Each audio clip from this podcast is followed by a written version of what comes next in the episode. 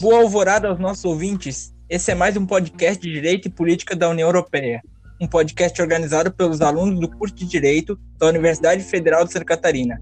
Eu sou o João Pedro Gonçalves e estou com os meus colegas João Pedro Mota, Diego Vitz, Matheus Ribeiro, Lucas Vieira e Daniel Gomes. João Pedro Mota, muito obrigado pela presença. É, você poderia me explicar o que é o Brexit? Claro, caro colega. É, é uma honra estar participando de algo tão glorioso. E bom, já de início, dando introdução ao nosso tema, a palavra Brexit vem da junção das palavras inglesas Britain, que significa Bretanha, e exit, de saída. Então a palavra por si só, ela já explica muito esse contexto. E essa expressão é usada para caracterizar o processo todo de desligamento do Reino Unido da União Europeia. Isso começou em 2016 com o referendo do dia 23 de junho.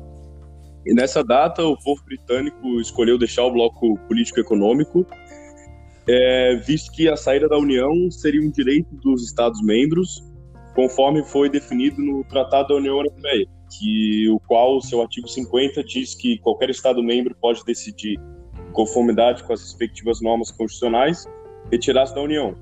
Então, baseado nesse artigo, o povo britânico achou que a melhor decisão no momento seria a retirada do bloco econômico.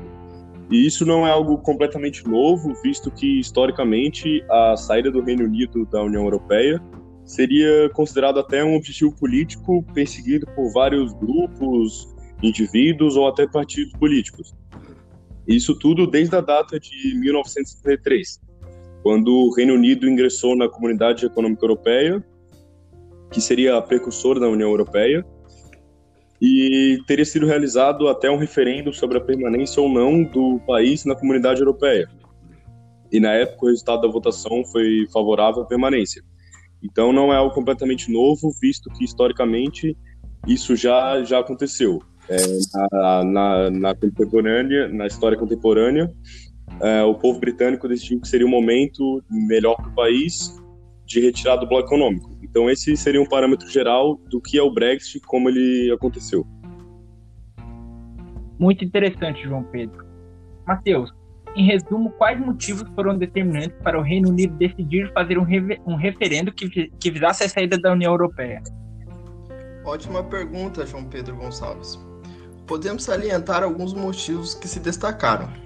O primeiro ponto é o econômico pois gerará uma economia de 12 bilhões e 900 mil libras, que é a contribuição anual dos países membros, que em decorrência disso já se liga estritamente com o segundo argumento, a promessa de mais investimento dentro do próprio Reino Unido, como por exemplo a de que serão investidos até 350 milhões de libras, transformados em reais, ultrapassando a, a casa do 1,7 bilhão a mais por semana.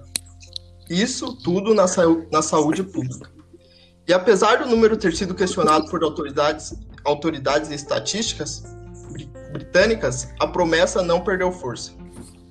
Outro argumento que pode ser apontado como crucial é o da imigração. A campanha pela saída do bloco transformou a questão da imigração em um trunfo, principalmente ao englobar o assunto como identidade nacional e cultural. O que tinha apelo entre os eleitores de baixa renda, o argumento central era que o Reino Unido não poderia controlar o número de pessoas entrando no país enquanto continuasse no bloco. Além disso, já era previsto que as pessoas mais velhas eram a favor da separação. E essas foram as que mais apreciaram, apareceram, desculpe, nas urnas. 78% das pessoas com 65 anos foram as urnas nas eleições britânicas de 2015, sendo que entre as de 18 a 24 foram 43%, e de 25 a 34 anos, 54%. Entendi, Matheus. Muito obrigado pela sua participação. Daniel, com a consolidação da saída do Reino Unido da União Europeia, muitos estudos foram realizados para mensurar o impacto desses acontecimentos desde influência na economia desenvolvidos até possíveis cenários da relação destes no pós-Brexit. Dentre esses estudos, quais assumiu um papel de destaque e como suas previsões conversam entre si? Olá, João Pedro. Saudações, saudações a todos os nossos ouvintes. É, Dois levantamentos destacam quando se fala de uma análise dos efeitos econômicos, econômicos do Brexit e dos possíveis cenários futuros, principalmente no que diz respeito ao Reino Unido. São eles o estudo realizado pelo Comitê da Câmara dos Comuns do Parlamento do Reino Unido e o estudo da Cambridge Econometrics. O estudo da Cambridge Econometrics faz uma previsão de três possíveis cenários. O primeiro deles é, um, é de um Brexit suave, com uma, uma fase de transição na qual o Reino Unido continuaria no mercado único, mas fora da União Aduaneira. Este cenário, no entanto, seria pouco provável, até porque faria pouco sentido o Reino Unido se manter na terceira fase de um processo integracionista não fazer parte da segunda fase. O segundo cenário seria um no qual haveria o período de transição, o Reino Unido fora tanto da União Aduaneira quanto do Mercado Único, e com a aplicação das regras da OMC pós-período de transição, contudo, com avanços na negociação entre eles. E por fim, o terceiro cenário, que seria no qual haveria, não haveria período de transição e o Reino Unido estaria fora da União Aduaneira e do mercado, do mercado único, e não haveria acordos preferenciais. Esse terceiro, terceiro cenário é um que nenhuma das partes quer, tendo em vista as dificuldades que ele traria para os dois lados. O que se espera é algo como previsto no segundo cenário, com uma redução dos impactos para ambas as partes.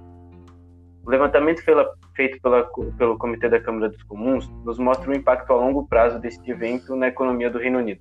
Segundo este, o PIB do Reino Unido pode diminuir, diminuir de 1,6% no caso de se manter no espaço econômico europeu e chegar a diminuir 7,7% no caso das relações econômicas passarem a ser reguladas pelas normas da OMC. O que se percebe que quanto mais se afasta do primeiro cenário, pior será o impacto. Muito, muito, muito interessante esses dados, Daniel, e também muito alarmante, dependendo do ponto de vista, e, além disso, é sabido que o Fundo Monetário Internacional também realizou uma análise sobre o impacto econômico da saída do Reino Unido da União Europeia. E quais resultados dessa análise se destacam? Bom, é, podemos citar as análises feitas tanto pelo FMI quanto pela CPB Netherlands. É, o levantamento do FMI sobre os impactos do Brexit trazem a informação que o nível de produção da União Europeia deverá diminuir entre 0,06% e 1,5% a longo prazo, e o nível, nível de emprego sofrerá uma redução entre 0,3% e 0,7%, demonstrando, da perspectiva da União Europeia, as consequências desse evento.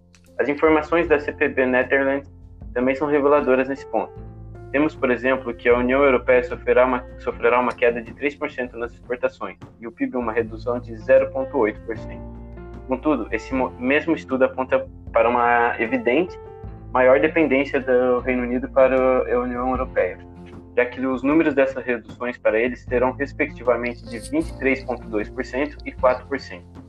Tal dependência se mostra ainda mais claro com a informação de que o estudo nos dá que a União Europeia importa 50% das exportações do Reino Unido, enquanto o Reino Unido importa apenas 7% das exportações da União Europeia. Com isso, podemos concluir que os efeitos serão bilaterais, mas de proporções muito maiores para o Reino Unido. Muito interessante esses dados, Daniel. E a partir desses dados, Diego, eu gostaria que você me explicasse quais os efeitos mais prováveis do Brexit a curto prazo. Boa noite, João Pedro. Boa noite, ouvintes, demais participantes. Bom, alguns dos efeitos mais prováveis do Brexit a curto prazo seriam do Reino Unido se tornar menos aberto ao comércio internacional e ao investimento estrangeiro, além de se verificar uma tendência para maior incerteza nas decisões adotadas pelos agentes econômicos e uma crescente instabilidade dos mercados financeiros. Além disso, há a possibilidade de uma recessão a esse curto prazo, provocando um grande aumento no desemprego em cerca de 500 mil pessoas, redução de salários, perda de cotação da poderosa libra esterlina, que sempre se encontrou num patamar muito elevado, um possível pico nos preços da habitação e um acréscimo na dívida pública britânica.